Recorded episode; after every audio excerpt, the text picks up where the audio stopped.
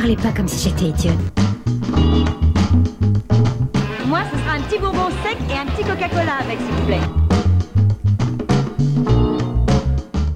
Avoir confiance en soi, c'est quoi? C'est un peu une question du type qui de l'œuf ou de la poule est arrivé en premier, tant c'est difficile de vraiment mettre une définition objective dessus.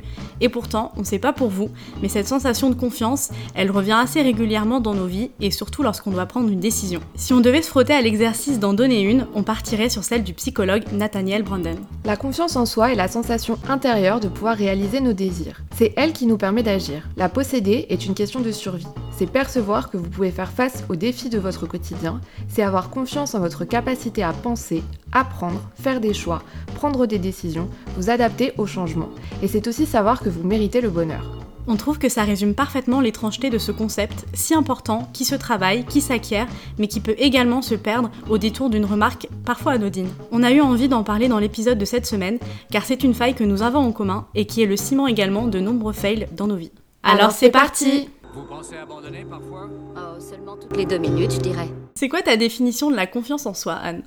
Alors pour moi, la confiance en soi, c'est se sentir bien dans son corps, euh, dans sa tête, dans sa capacité à atteindre ses objectifs, à ne pas se comparer aux autres dans le mauvais sens du terme. Et euh, pour moi, c'est aussi euh, savoir qu'on est compétent dans un domaine ou dans un autre. C'est pour moi différent de l'estime de soi. En fait, en psychologie, l'estime de soi, c'est le jugement qu'une personne a de ses propres valeurs. Donc même si les deux se mêlent, pour moi, c'est un petit peu différent. Moi, justement, j'arrive pas trop à faire la différence entre estime et, euh, et confiance. Je pense que chez moi, ça se, ça se mêle en fait. Les deux, euh, les deux définitions se mêlent. Moi, je dirais que c'est être sûr de, de ses capacités, se sentir bien mentalement et physiquement, être en phase et surtout ne pas avoir le moindre doute et être pleine de certitude en fait sur le, le fait d'avoir le pouvoir de réaliser des choses, de pouvoir les mener à bien et ne pas justement avoir ce doute qui vient s'insérer en toi en disant est-ce que tu as les capacités de le faire? C'est exactement ça, c'est vraiment être conscient de ses capacités pour arriver au bout des choses en fait et de ses projets. C'est ça. Donc pour moi en fait c'est vraiment une faille la confiance en, en soi, donc en moi c'est vraiment un sentiment aujourd'hui euh, qui bloque ma liberté dans le sens où en fait je n'ose pas exprimer ma créativité, la développer et avancer dans certains projets parce qu'en fait j'ai peur tout le temps de pas être assez juste, assez légitime, assez bonne, euh, assez capable en fait de tout ça. Et ça peut aller dans des choses très banales comme par exemple j'ai toujours voulu apprendre à danser. Et en fait, euh, je pars du principe que j'y arriverai pas ou que c'est pas fait pour moi. C'est pas objectif cette peur du tout, mais j'y arrive pas. Et ça peut aller aussi, euh, euh, bah, par exemple, dans ce podcast, je me remets tout le temps en question, même si c'est quelque chose que j'adore faire. Aujourd'hui, je, je me bloque en me disant mais est-ce que je suis légitime? Est-ce que je suis bonne? Est-ce que je suis bonne oratrice? Est-ce que j'écris bien? Est-ce que c'est assez bien? Moi, je me remets en question sans cesse et c'est vraiment, en fait, la confiance en soi, ça peut vraiment me faire pleurer toute une après-midi parce que je me sens nulle, nulle, nulle, nulle, nulle, quoi. Moi, au, quotidien, je, je pense pas vraiment euh, que ce soit un problème. Par contre, je prends un peu de recul sur certaines situations ou certaines décisions que, que je dois prendre. Je me rends compte qu'en fait, elles sont guidées par ce manque de confiance en moi. C'est en ça aussi que j'estime que c'est une faille, parce que justement, en y réfléchissant, dans beaucoup de mes décisions, je me dis que je ne vais pas y arriver, que je ne suis pas assez bonne, que je ne suis pas assez intelligente, pas assez jolie, et du coup, je m'empêche de faire des choses avant même, même avant d'avoir essayé.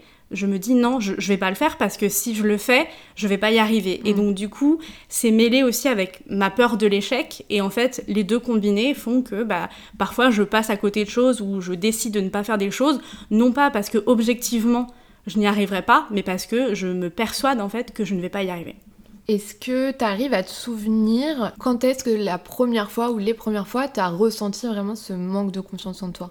Je ne sais pas si je peux vraiment en faire euh, une frise euh, chronologique, mais euh, je dirais que c'est plutôt à partir de l'adolescence où ça a commencé à être un problème, en Mm. fait. Je pense que dans l'enfance, évidemment, ça m'est certainement déjà arrivé, mais tu, tu ne le définis pas hein, comme étant Non, un manque de, de- de confiance en soi. Mais par contre, euh, depuis que je suis adolescente, clairement, euh, c'est euh, c'est devenu une faille. Et alors parfois, ça fluctue. Parfois, ce manque de confiance en moi, j'arrive à, à, à passer outre et, à- et justement à avancer, à faire les choses.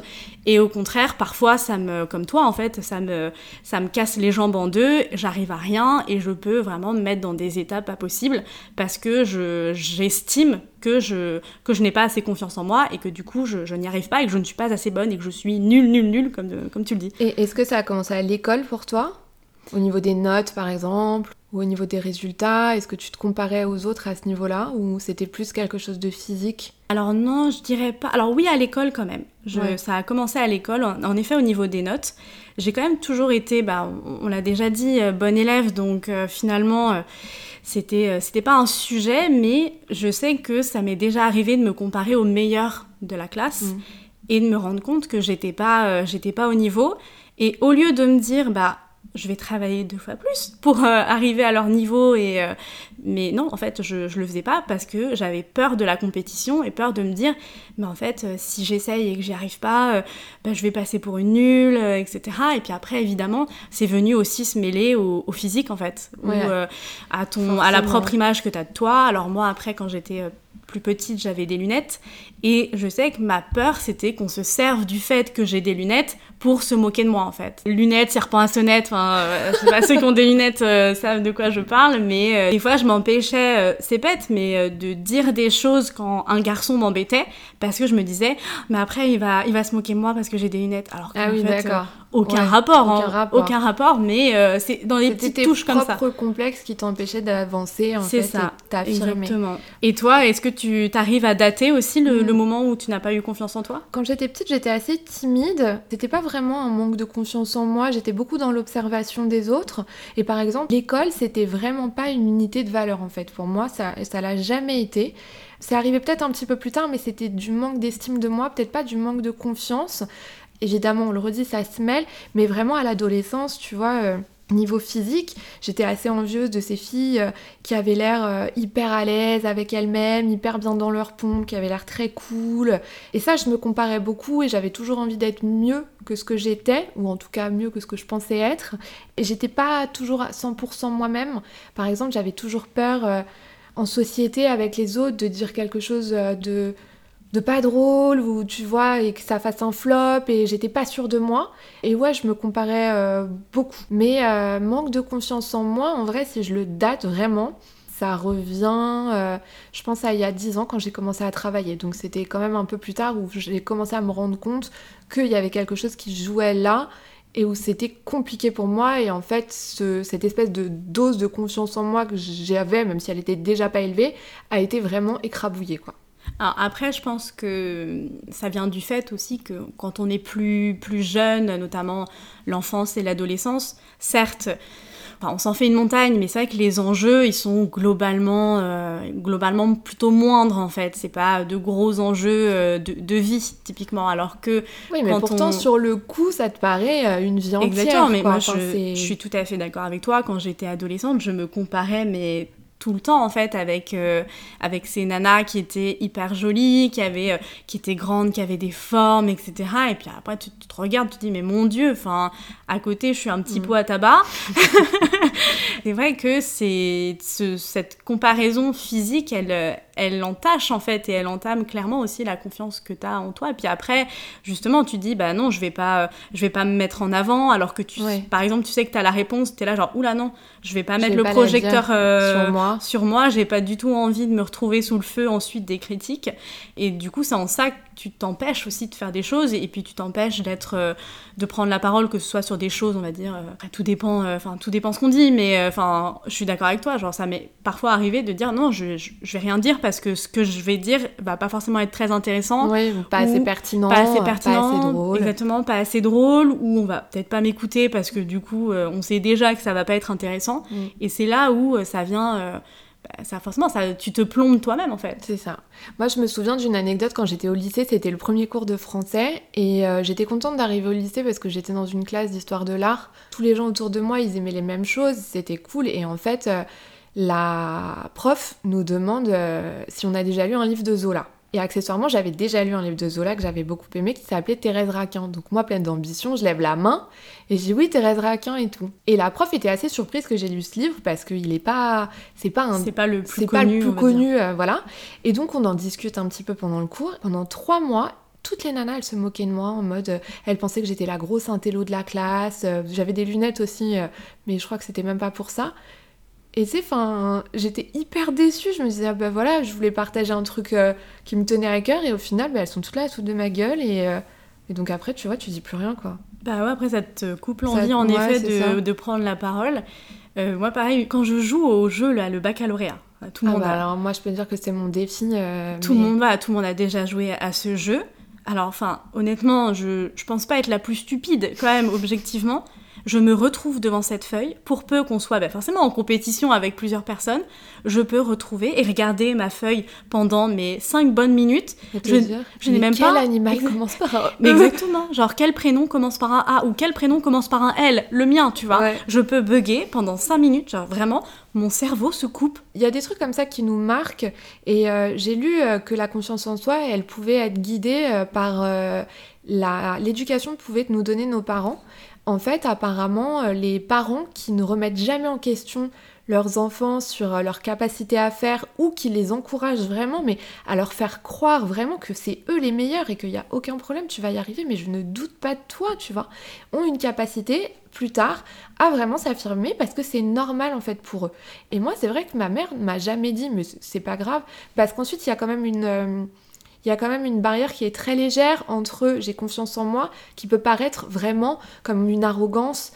Donc voilà, donc c'est pas plus mal peut-être que ma mère ne m'ait pas euh, poussé là-dedans finalement, mais il paraît qu'il y a une prédisposition déjà euh, psychique quand tu nais, pas innée à la confiance en soi, mais euh, quelqu'un qui vit dans quelque chose de très optimiste va avoir une vision de, de lui plus confiant. Et quand on pousse apparemment les enfants à se dire mais je ne doute pas, tu vas y arriver.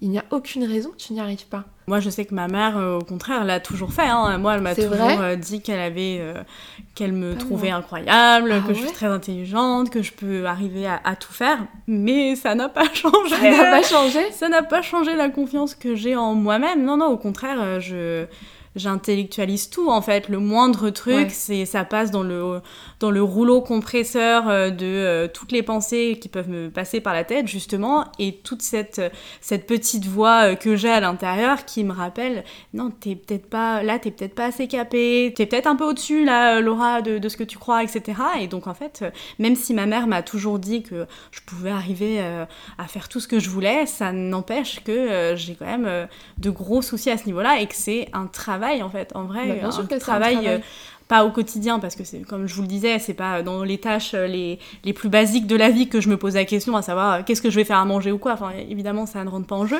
mais euh, au quotidien c'est un travail pour vraiment que j'apprenne à arrêter de euh, moi-même en fait me, me saper en fait Mais finalement, c'est aussi un filtre de pensée qu'on s'auto-crée, je pense, dans le sens où bah, c'est une fois, en fait, il va y avoir un échec.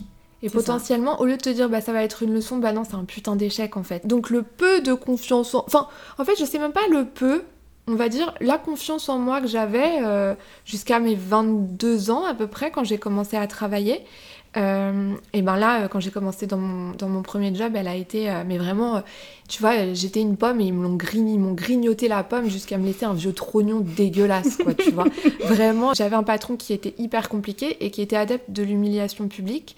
Et ça, ça a été quelque chose de très dur à gérer parce qu'on te lâche là, euh, welcome dans la vie d'adulte, t'es plein d'ambition. t'es tout neuf t'es tout tout naïf euh, t'es tout beau d'apprendre. exactement Euh, et en fait, on t'apprend pas, on t'apprend en tapant dessus en fait. Genre vraiment ce que tu m'as dit un jour, euh, on te jette dans la piscine sans brassard pour voir si tu peux nager en, en t'appuyant un petit peu sur la Ah, tête quand même, tu Exactement. vois. histoire de s'assurer que, tu, s'assurer. que tu coules Voilà. Et c'est vraiment ce premier moment de ma vie où je me suis dit, ok, stop, t'es pas capable en fait. Et il te le prouve. Donc il a raison. C'est lui qui a raison. Parce que voilà. Donc ça, c'était vraiment ma première grosse expérience, en tout cas dans le travail et dans la vie d'adulte. Je voulais savoir, toi, Laura, s'il y avait un moment euh, un peu plus compliqué où ta confiance a été vraiment ébranlée, si tu t'en souviens. Bah écoute, comme toi, Anne, euh, quand j'ai commencé le travail, c'est à ce moment-là où je me suis rendu compte que j'avais pas beaucoup confiance en moi et qu'en plus, cette, ce problème de confiance allait être euh, un vrai challenge au quotidien dans le taf. Alors moi, j'ai commencé en tant que consultante, donc c'est un milieu qui est assez particulier, où on est tout le temps en compétition, où il faut être euh, le meilleur déjà pour avoir les bonnes missions, le meilleur aussi auprès de son client. Donc voilà, il faut souvent se vendre et ce problème de confiance du coup vient quand même euh, ébranler, euh, on va dire, ton, ton, quotidien au travail. Donc il faut faire semblant d'être, de se sentir le meilleur. Et c'est vrai que j'ai quand même toujours réussi à, à le faire globalement. Forcément, il y a des journées où c'est plus facile que d'autres, mais j'ai toujours bien réussi quand même à, donner le change. Mais euh, c'est vrai que je suis aussi tombée sur des personnes euh, qu'on peut qualifier de toxiques et mm. qui euh, ne m'ont pas aidée en fait dans ce sens-là parce que alors dans la boîte dans laquelle j'étais quand déjà en tant que femme il n'y en avait pas beaucoup et c'est vrai qu'on te faisait bien sentir et bien comprendre avec euh, parfois des petites remarques euh, euh, bien, bien ciblées sur, sur ton sexe que bah, en tant que femme, c'est bah, normal en fait que ton salaire soit pas comme celui de ton collègue qui est masculin parce que bah, il est voilà, il a d'autres expériences, etc. Et puis en fait, quand tu grattes, tu te rends compte que bah, finalement, sur le papier, il n'y a aucune différence entre toi et lui, mais il faisait une différence déjà entre hommes et femmes.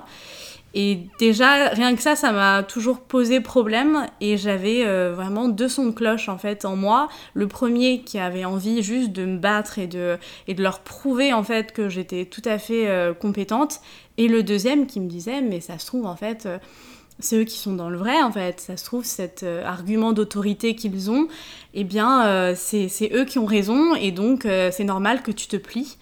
Alors après, j'ai eu de la chance parce que je suis tombée sur un super manager qui euh, a vraiment essayé de travailler ce point-là avec moi et qui en tout cas m'a amené avec lui à justement me dépasser et à, et en fait à me prouver à moi-même que j'étais euh, aussi bonne que n'importe quel autre consultant, si ce n'est plus meilleur en fait mm. qu'un autre consultant, mais qu'il fallait vraiment que j'y croie en fait, qu'il fallait que j'en ai la certitude et qu'à partir du moment où j'aurai cette certitude, finalement, euh, j'arriverai à tout ce que je veux. Et c'est ce que j'essaye encore aujourd'hui de, de m'appliquer, même dans les moments où je suis au fond du trou.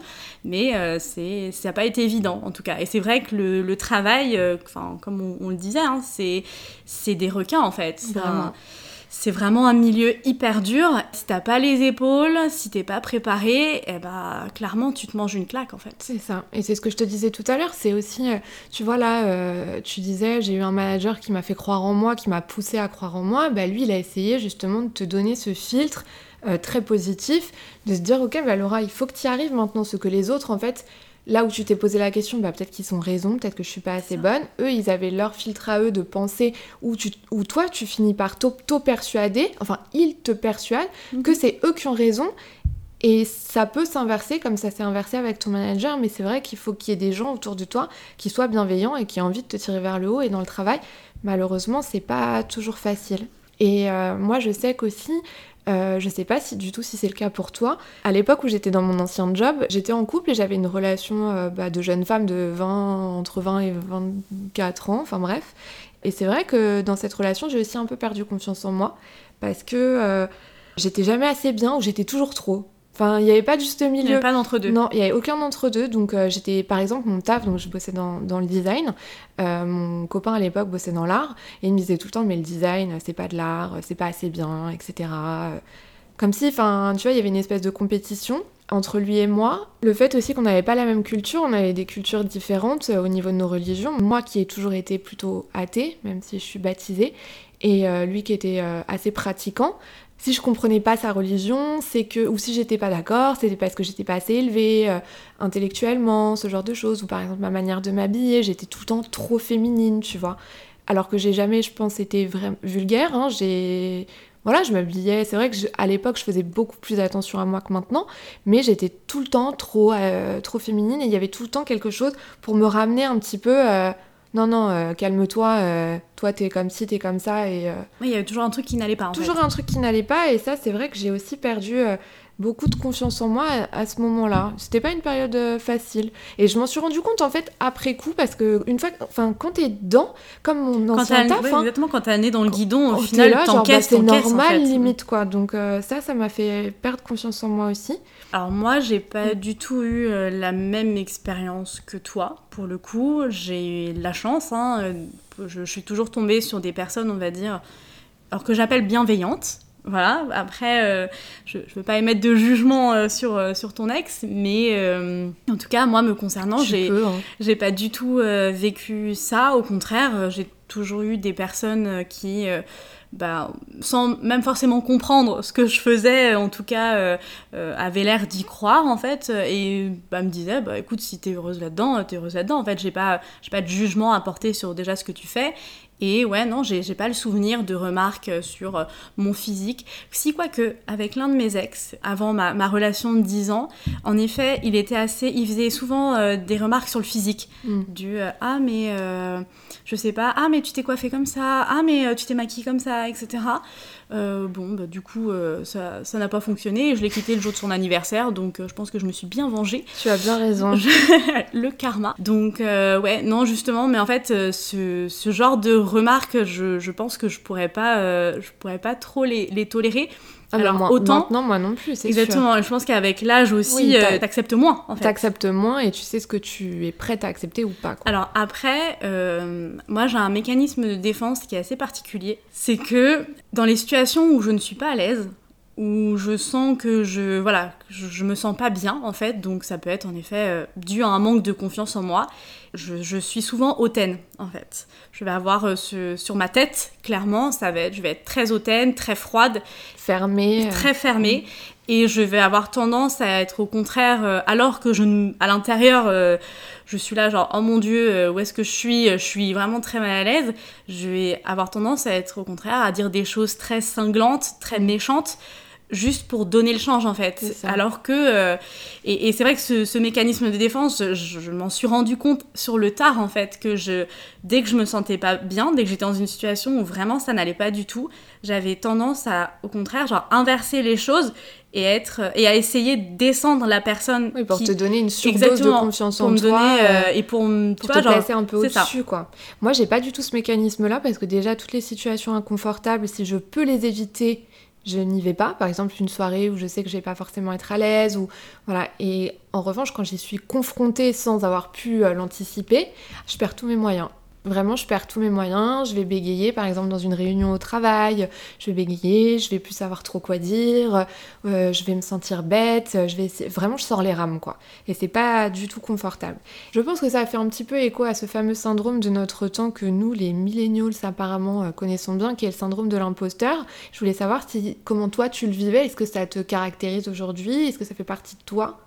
Alors clairement mais je, je dirais simplement dans la sphère professionnelle Mm. Ouais, je suis assez d'accord avec voilà, toi. dans la sphère privée, je j'arrive encore en fait à avoir un peu de confiance en moi dans, Ouais. dans la sphère privée, mais alors dans la sphère professionnelle, j'ai vraiment l'impression qu'un jour mon patron va rentrer dans mon bureau et me dire mais qu'est-ce que tu fous là? Mais Rentre chez toi, Laura. Mais, tu es pour- qui, mais Laura? pourquoi tu es là en fait? Ouais. Euh, Vraiment, genre tu es tu es la dernière euh, la dernière des nuls.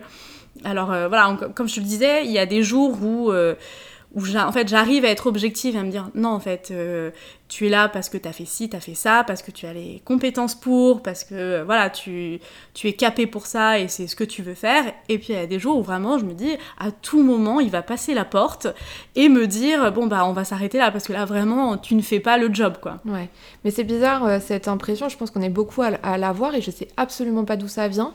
Vraiment, je, je, je comprends pas parce que, enfin, je te connais, t'as fait les études, tu mérites ton poste et pour moi, c'est une question qui se pose pas quand je parle de toi, le syndrome de l'imposteur, mais quand je parle de moi, évidemment, ça me tombe euh, dessus. Alors déjà, bah, il y a cette ancienne expérience en effet au niveau du boulot, tu vois, qui m'a fait perdre confiance en moi parce que par exemple, dans mon ancien taf, quand je rendais des projets à mon patron, donc j'allais dans son bureau, je frappais. Donc déjà là, j'avais les fesses qui criaient bravo, vraiment. Et euh, je rendais mon projet, donc je lui montrais, euh, tu vois, j'avais imprimé le truc et tout. Et euh, bah, quand c'était pas assez bien, ce qui arrivait, je pense, à peu près 90% du temps pour lui, il prenait son stylo rouge, un gros marqueur, il écrivait grosse merde ou grosse couille dessus, ça dépendait. Il me le montrait comme ça, ensuite il déchirait un tout petit morceau et il me le balançait à la gueule. Donc ça, tu vois, ça m'a vraiment fait perdre confiance en moi, ce genre de C'est truc. un être délicieux, Oui, euh, vraiment. oui, oui. Ah non, mais ça, c'est on en reparlera si tu veux du, du travail, parce que j'en ai beaucoup, beaucoup à raconter aussi sur le physique, tu vois. Alors, euh, soit j'étais trop grosse, vous ne me connaissez pas, je ne pense pas être grosse, euh, j'ai jamais été grosse. Et alors, quand j'étais pas trop grosse, j'étais trop maigre. Ah. Voilà. Quand j'avais un pantalon, euh, bah, j'étais trop masculine. Quand j'avais une jupe, j'étais une pute. Par exemple, je me souviens d'une fois où euh, on était en salon, donc on y avait des clients, il y avait plein de gens, et il me dit. euh, et il était genre 23h30. Il me dit Ça y est, tu t'en vas et tout? Je dis Ouais, ouais, donc je pars. Et euh, il me regarde, j'étais en jupe, et il me dit euh, Faut pas s'étonner de se faire violer avec des vêtements pareils. Alors que j'étais en jupe, mais. Puis comme bien même, j'ai pas à me justifier, tu vois. Non, mais peu importe. euh, Et, euh, même et- si t'étais fesses nues, hein. Voilà, c'est ça. Et ça, c'est vrai qu'il y en a plein des, des histoires comme ça, et je me suis sentie vraiment. mais c'est même pas. C'est une attaque en fait. Ouais. C'est une attaque qui est en plus vicieuse, qui repose sur rien. Mais le problème, c'est qu'on se la mange tu de la manges de plein pleine- fouet. Ah ouais. Et c'est vrai que je pense qu'on n'est peut-être pas assez préparé en fait Non. à se manger ce genre de réflexion Bah non, et on parce sait pas quoi en faire en fait. T'as bien été couvé par tes parents et d'un coup il y a ça et ça- moi ça a énormément joué euh, ensuite euh, sur ce qui s'est passé plus tard euh, psychologiquement pour moi, j'en suis persuadée. Mais euh, mis à part donc ces, ces remarques sur le physique, il y a toujours eu cette question de suis-je légitime à ma place euh, où moi je pensais vraiment à avoir gagné ma place parce que je la méritais et en fait au fur et à mesure bah, on me prouvait que non tout le temps. Et donc ça ça été dur. Après quand j'ai monté ma société j'ai eu un regain d'énergie où il y avait plus trop de syndrome de l'imposteur parce que j'apprenais parce que je devais pas de compte en fait vraiment à, quiconque à part à mes clients et ça se passait bien. Et puis, bah, de client en client, euh, finalement, tu te rends compte que bah, eux aussi, ils sont capables de t'écraser et, et c'est pas, c'est pas facile non plus, en fait, cette place euh, euh, de, de chef d'entreprise parce que bah, tes clients, c'est tout, c'est tout ce qui te fait vivre, quoi. Donc, quand ils sont pas contents ou quand on est en désaccord ou quand euh, ils sont de mauvaise foi aussi, parce que ça arrive, euh, bah là, c'est, c'est aussi euh, pas facile et, et tu te dis, mais est-ce que je suis légitime? Est-ce qu'il va pas trouver quelqu'un d'autre de mieux que moi? Et en fait, c'est un cercle vicieux et tu te dis, bah si, en fait, des gens plus capables, plus compétents, il y en a plein. Donc qu'est-ce que je fais en fait? Est-ce que c'est vraiment ce pourquoi je suis faite? C'est vrai que la question de la, légitimité, elle est, elle est hyper importante, elle est hyper structurante. Et, euh, et c'est là en fait où euh, justement on n'est pas assez préparé et où on devrait justement euh, nous proposer en fait des espèces de je sais pas, de, conférences, nous forcer à, ou à les mettre en place en fait pour nous apprendre à vraiment se sentir se sentir légitime euh, dans, dans son poste, dans et puis même avoir confiance en ses capacités parce Ouais, que mais malheureusement, c'est les autres en fait qui font. C'est ce- les autres c'est qui te les autres renvoient, en te fait. renvoient Ouais. cette image-là. Et, et là, s'il y avait des conférences euh, organisées par des patrons de mauvaise foi et très méchants, je, je pense que ça serait encore pire finalement. Et donc tout à l'heure, moi, je parlais du rapport au corps, enfin par rapport à ce que mon ancien patron a a gentiment dit de moi à plusieurs reprises. Et c'est vrai que ça a quand même une place aujourd'hui dans la confiance en soi, euh, assez importante, surtout à l'heure des réseaux sociaux où nous, on est assez euh, nés avec, on, en tout cas, on a grandi avec.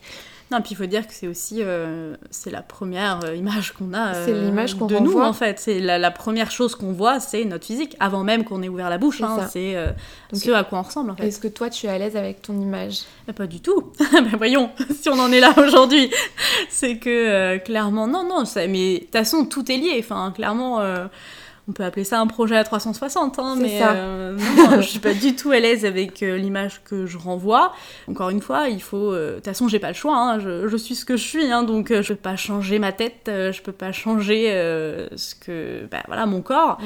Mais non, clairement, je suis pas du tout à l'aise et je, suis- je suis tout à fait d'accord avec toi. Les réseaux sociaux, la télé, le cinéma, enfin l'image, on va dire globalement La de la enfin, publicité toutes de, la femme qu'on a aujourd'hui hein, n'a pas aidé en fait Non. à ce que je me sente bien et en pleine confiance. Alors là maintenant, il y a, il y, a, il y a plusieurs choses qui, qui sont en train de se faire actuellement, donc euh, où on a aussi un, cette espèce d'élan de euh, body positive, etc., qui je trouve est, est vraiment pour le coup très sain et permet aussi de, de, bah voilà, de relativiser euh, les choses. Mais quand on t'a toute ta vie montré euh, une meuf qui fait du 36, euh, qui bouffe une pomme par jour et qui du coup est l'idéal euh, du corps, bah après, enfin, tu te regardes dans la glace, tu te dis ah bah ouais j'en suis loin en fait. Mm. Et euh, autant bah voilà, certains jours t'es là genre ouais bah c'est pas grave en fait, je, je lui ressemblerai pas, mais après tout euh, c'est il, il en faut, euh, enfin il te faut tout pour faire un monde. Et puis il y a des jours où tu te dis non mais enfin mon dieu, euh, je ressemble à un sac à patates quoi. Ouais. Ça va pas du tout. Donc moi, par rapport à, à l'image que je renvoie et à l'image que j'ai de moi, euh, on va dire que ça va tant que je ne me croise pas dans le miroir. Euh, tu vois tant que ça ne se crée pas en face de moi.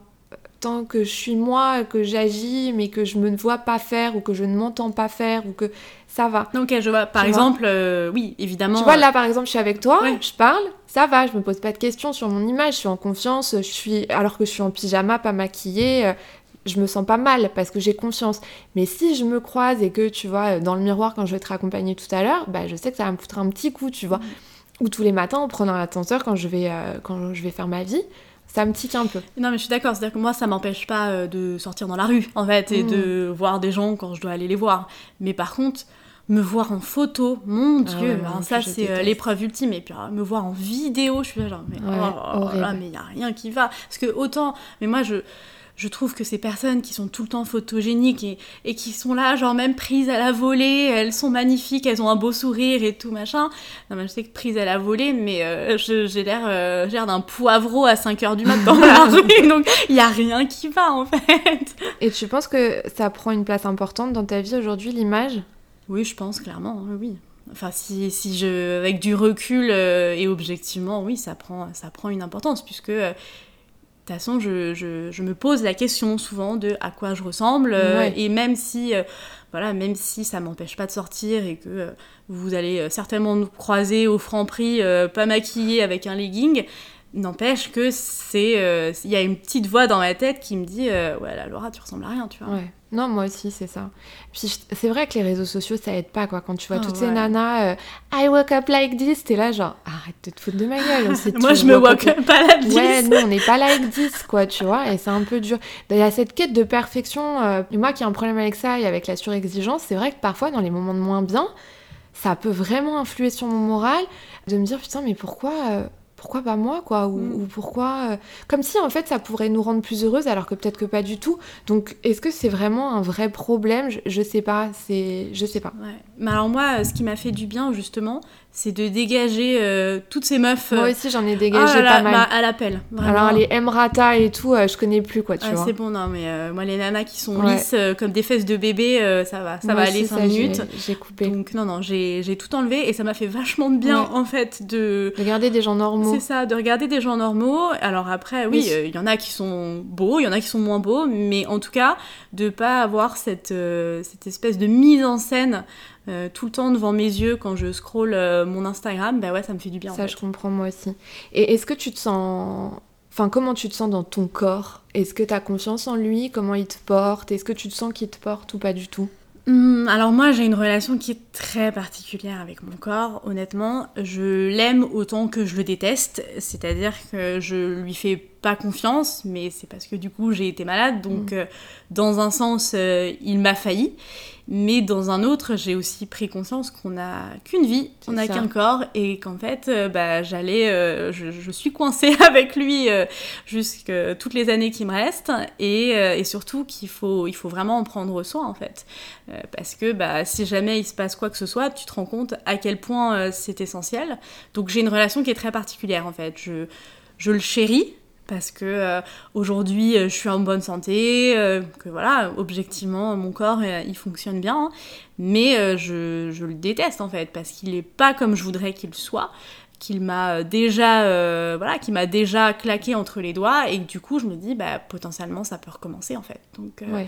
donc non, je... c'est une relation qui est très particulière. Oui, parce que tu as vécu un traumatisme aussi C'est lié directement à ça. Euh, moi qui n'ai pas vécu ce traumatisme-là, aujourd'hui, c'est vraiment pas une question que je me pose finalement. Tu vois, si tu me dis comment tu te sens avec ton corps, euh, mis à part de te dire euh, je me sens un peu trop grande, un peu trop voûtée et parfois un peu trop ballonnée, euh, je me pose pas du tout cette question. Mais je pense qu'il y a aussi euh, la question vraiment du moi profond et euh, de l'image de l'esprit qu'on peut, qu'on peut avoir. Et c'est vrai que, que ça, c'est autre chose. Tu vois, je, moi, je suis quelqu'un de très à l'aise avec mes valeurs profondes. Donc, tout ce qui va être euh, la sincérité, l'honnêteté, la fiabilité, etc. Et je pense que pour le coup, mon estime de moi, à ce niveau-là, elle est très bonne. Mais en revanche, tu vois, moi, je, je souffre en fait de, troubles obsessionnels idéatifs depuis des années. Donc, c'est une maladie euh, qui se rattache aux troubles obsessionnels compulsifs. C'est une maladie mentale et moi c'est pas mon corps qui m'a fait défaut, c'est vraiment mon cerveau, vraiment chimiquement en fait, hein, où il manque quelque chose pour que les informations se transmettent correctement.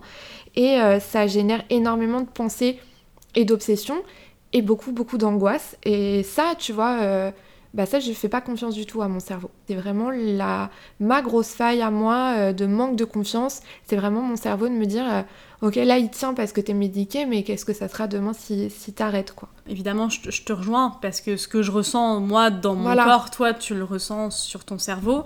Après, je suis aussi en parfaite adéquation avec toi, c'est que ce que je suis au fond de moi, en effet, la personne que je suis, mes valeurs euh, et, et ce qui fait que je suis moi, on va dire, le peu d'estime que j'ai vient de là en fait, parce que je sais qu'au fond, je suis une bonne personne. Après, j'ai tout l'environnement en fait autour de ça. moi qui euh, vient essayer justement d'aller grignoter cette estime dont mon corps aussi, qui, euh, quand je me regarde dans la glace, vient euh, clairement euh, me, me grignoter la confiance que j'ai euh, et que j'arrive euh, au fur et à mesure un peu à, à renforcer. Et, euh, et c'est vrai que moi, j'ai l'impression que c'est une bataille de tous les jours. C'est une fait. bataille de tous les jours. De toute façon, euh, enfin c'est très mouvant hein, comme sensation.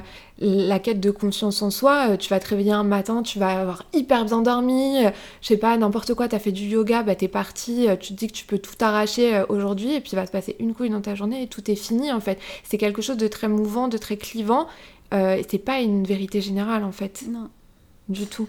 Non, je suis. Et c'est ça qui est hyper frustrant, c'est qu'il n'y a pas de recette miracle Pas en du fait. C'est que. Voilà, comme contrôle. c'est ça, comme tu dis, exactement. Tu ne peux pas du tout le contrôler. Et, euh, et c'est vrai que tu as ces journées où, je sais pas, genre les planètes elles sont alignées en fait. Ouais. Le taf, ça se passe pas trop mal. euh, Pas trop mal, hein, Pas trop c'est- C'est déjà énorme. avec euh, tes amis, euh, bah, ça se passe bien. Avec ton mec, ça va aussi. Et euh, voilà, du coup, t'es là, genre, ouais, là, c'est une bonne journée. Je me sens pas trop, euh, pas trop dégueulasse. euh, ça va, quoi. Je, là, je passe un bon moment. Et puis, bah voilà, une remarque, euh, Mm. un truc parfois même insignifiant. Et là, tu... et là en fait, c'est. euh, La machine, elle se met en route, en fait. L'espèce de rouleau compresseur qui vient, euh, qui vient de toi, en fait, et qui vient t'écraser.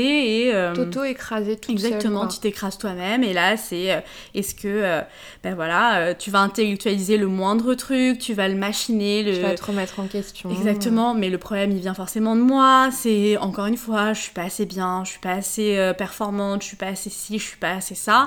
Alors que, euh, alors que non, en fait, c'est dans ces moments-là qu'il faudrait prendre le plus de recul et te dire voilà, là c'est une journée sans, c'est pas grave, ça remet pas en question la personne que tu es, mais, euh, mais en fait, euh, t'as- pas les armes pour et tu te laisses complètement écraser. Mais c'est pour ça aussi que je pense qu'il est hyper important d'être bien entouré et que j'espère qu'à 30 ans, on a réussi à trouver des personnes bienveillantes autour de nous qui ont vraiment envie, autant que nous on a envie, qu'ils soient bien dans leur pompe en fait.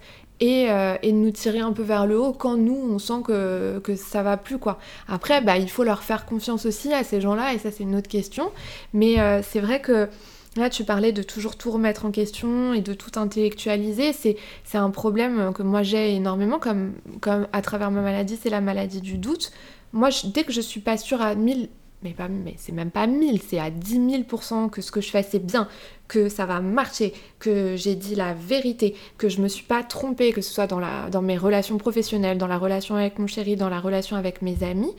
Mais moi, je peux me prendre la tête, mais des jours et des jours à me demander comment j'aurais pu faire autrement. Est-ce que j'aurais dû faire autrement? Si j'avais fait autrement, est-ce que j'aurais moins fait de peine à la personne en face de moi? Est-ce que j'aurais mieux réussi? Et ça peut me prendre mais des après-midi entières où mon cerveau il est en train de se grignoter de l'intérieur. Et euh, Steph, euh, enfin mon chéri pourra en témoigner puisque c'est c'est c'est terrible quoi. C'est pour ça qu'il est hyper important d'avoir des piliers dans sa vie et de se dire ok bon là j'arrive plus. Maintenant on va en parler si la personne est prête à, à- t'entendre pour que lui te remonte un petit peu et te dise non non mais attends on va recadrer les choses ensemble et c'est hyper important en fait de pouvoir s'auto-persuader du prisme que, dont l'autre personne te voit. Lui te voit forcément autrement que toi et il faut que le croire pour pouvoir te surélever un petit peu de temps en temps. Mais je suis tout à fait d'accord avec toi, c'est aussi hyper, enfin c'est même pas hyper important, c'est essentiel d'être entouré de bonnes personnes qui te portent vers le haut, qui justement sont ta béquille quand toi euh, tu t'es pas hyper, euh, hyper serein et hyper à l'aise et qui te rappellent en effet que...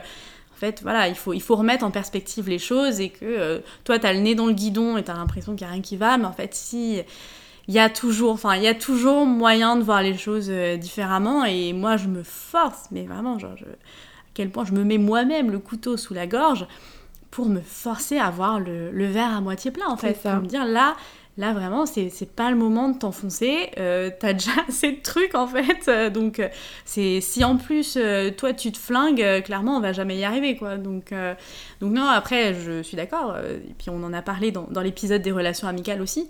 Moi, ma confiance, je l'accorde pas à tout le monde. Non. Voilà, c'est- ça a été un chemin, euh, clairement, c'est un apprentissage.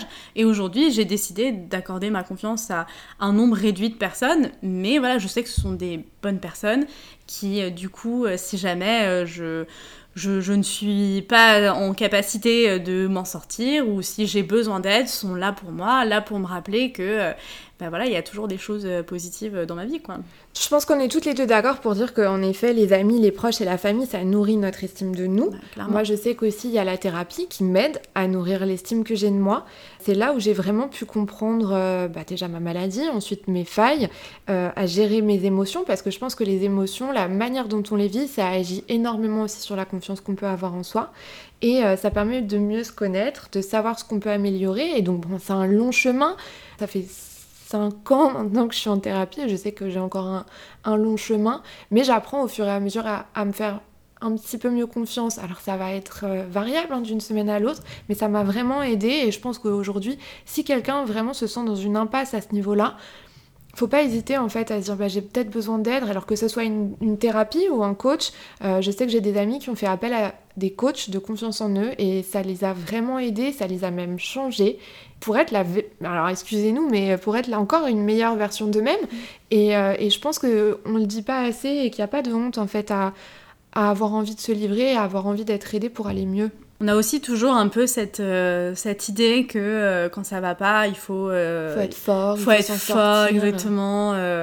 faut se débrouiller par soi-même, etc. Mm. Mais en fait, non, quand ça va pas, il n'y a aucun mal et aucune honte à se faire aider. Alors en effet, ça peut passer par un cadre professionnel, mais aussi rien que de s'ouvrir, en fait, s'ouvrir aux autres et de dire là, en fait, là, ça va pas. Ou même, juste, c'est bête, mais là, ce que tu m'as dit, ça me, ça me blesse en fait, Ouais. ça, ça me blesse, ça vient, bah ouais, ça vient euh, clairement euh, titiller une de mes failles. Juste, bah, est-ce qu'on peut en discuter? Parce que j'ai pas envie de rentrer chez moi et de le mouliner euh, pendant, pendant des années. exactement pendant des semaines. Donc c'était peut-être anodin, c'était peut-être maladroit, mais viens on en discute parce que voilà, il faut pas laisser euh, les choses comme ça en suspens. Ne pas hésiter à se faire aider, je pense que c'est clairement la meilleure chose à faire. Je suis bien d'accord avec toi. On a eu envie de vous partager une de nos failles dans cet épisode, le manque de confiance en soi, car on a le sentiment qu'on est loin d'être les seuls dans ce cas-là. Alors certes, on se traîne quelques casseroles, mais ce sentiment de n'être jamais assez bien, pas toujours en phase, et de parfois s'empêcher de faire des choses, c'est quand même assez lourd à porter. Même si on n'est pas sûr de suivre ce conseil à la lettre tous les jours, on pense que l'optimisme est une aide à la confiance en soi. Ce filtre vertueux, même s'il est difficile à mettre en place, aide à développer les côtés que nous ne voyons pas toujours. Un échec Non, plutôt une leçon. Je n'y arriverai jamais. Essayons quand même. Je n'ai pas les compétences, mais je peux apprendre. On a décidé qu'en 2021, on allait non pas être meilleur que les autres, mais simplement la meilleure version de nous-mêmes. Et qu'on allait être bienveillant envers notre chère petite personne, parce que, spoiler alerte, il va quand même falloir qu'on vive avec nous-mêmes encore un petit paquet d'années. On sait qu'il y a des jours où on sent qu'on peut soulever des montagnes, où on peut casser des dents à n'importe qui, et puis il y a des jours où on se dit que notre vie est une succession de fails et qu'on n'arrivera à rien.